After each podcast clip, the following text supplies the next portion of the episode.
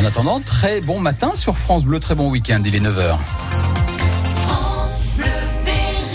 Manon Klein vous informe et dans l'actualité ce matin, Manon, une journée très chargée sur les routes. Oui, alors avant le grand départ ou le grand retour, on vérifie tout dans sa voiture, euh, spécialement sa batterie. Elle supporte mal la chaleur. Les garages du Berry font le plein en ce moment.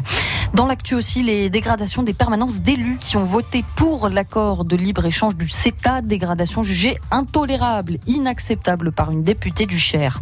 Premier point de la saison pour euh, la Berry Foot. Les Castelroussins se contentent d'un nul. Leur entraîneur pense déjà à la suite avec des idées de recrutement en tête.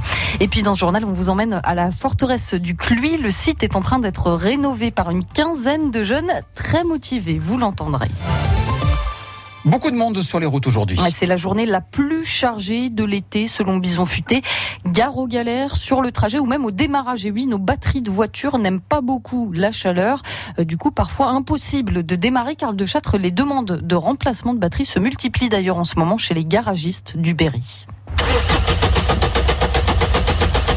La voiture qui ne démarre pas, ça vous est arrivé récemment? Si ça peut vous consoler, vous n'êtes pas le ou la seule. Les garagistes sont submergés de demandes de batteries. Sébastien Moulin est gérant de Make Pneus à Châteauroux. Je fais 10 batteries par mois à peu près. Ah ben, en ce moment, c'est multiplié. Là, J'en suis à la troisième ce matin, aujourd'hui. Au mois de juillet, son volume de vente de batteries a ainsi été multiplié par 10. La raison, la canicule, explique Mickaël Blondeau du garage Feu Vert de Déol. Les extrêmes, les grands froids, les grandes chaleurs, euh, les batteries n'aiment pas. Elles ont tendance à claquer aussi l'été. Oui. Et le phénomène est encore accentué par deux facteurs. Les batteries modernes sont moins résistantes que les modèles plus anciens. Surtout, il n'y a plus possibilité de rallonger leur durée de vie. Sébastien Moulin. Avant, vous voyez, on avait des batteries, ce qu'on appelait avec entretien. Avant, on avait des bouchons, on enlevait, on mettait euh, de l'eau déminéralisée. Maintenant, on ne peut plus, c'est sans entretien. Alors, si vous êtes planté, que vous devez absolument déplacer votre véhicule, il reste bien une solution, le câblage. Ah ben, plus au plus et, moins au moins. Oui, parce que si vous, inversez, si vous inversez, vous multipliez le voltage. Là, ça va se gâter. Mais attention à bien vérifier de prendre une batterie de même puissance que la vôtre.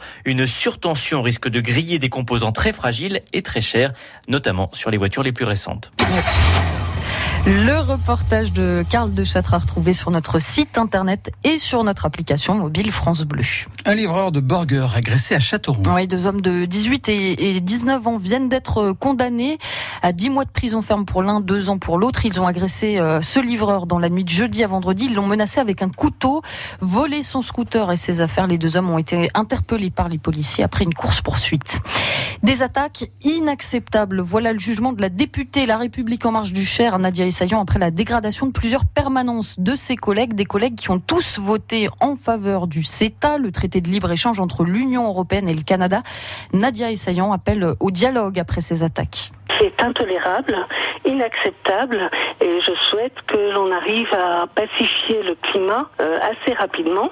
On ne peut pas imaginer que l'on puisse menacer des députés parce qu'ils vont voter de telle ou telle manière. C'est quand même pas normal.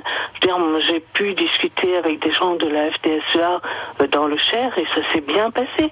Euh, le ministre Marc Fesneau est, venu euh, à ma demande à leur rencontre. Euh, Marc Fesneau a pu leur expliquer les avantages qu'il y avait au CETA pour les agriculteurs. Je pense qu'il y a pas mal de désinformation d'une certaine manière, puisque le CETA il est mis en place déjà depuis deux ans et on voit bien qu'en deux ans il n'y a pas eu cette concurrence déloyale, bien au contraire, puisque c'est la France qui en a profité bien plus que, que le Canada. Nadia Essaillant, députée La République en marche du Cher. Un rassemblement pour Steve cet après-midi à Châteauroux. Le rendez-vous est fixé à 13h30 devant le tribunal. Des rassemblements sont organisés un peu partout en France ce week-end pour rendre hommage au jeune homme retrouvé mort dans la Loire après une opération des forces de l'ordre controversée à Nantes, mais aussi pour dénoncer les violences policières.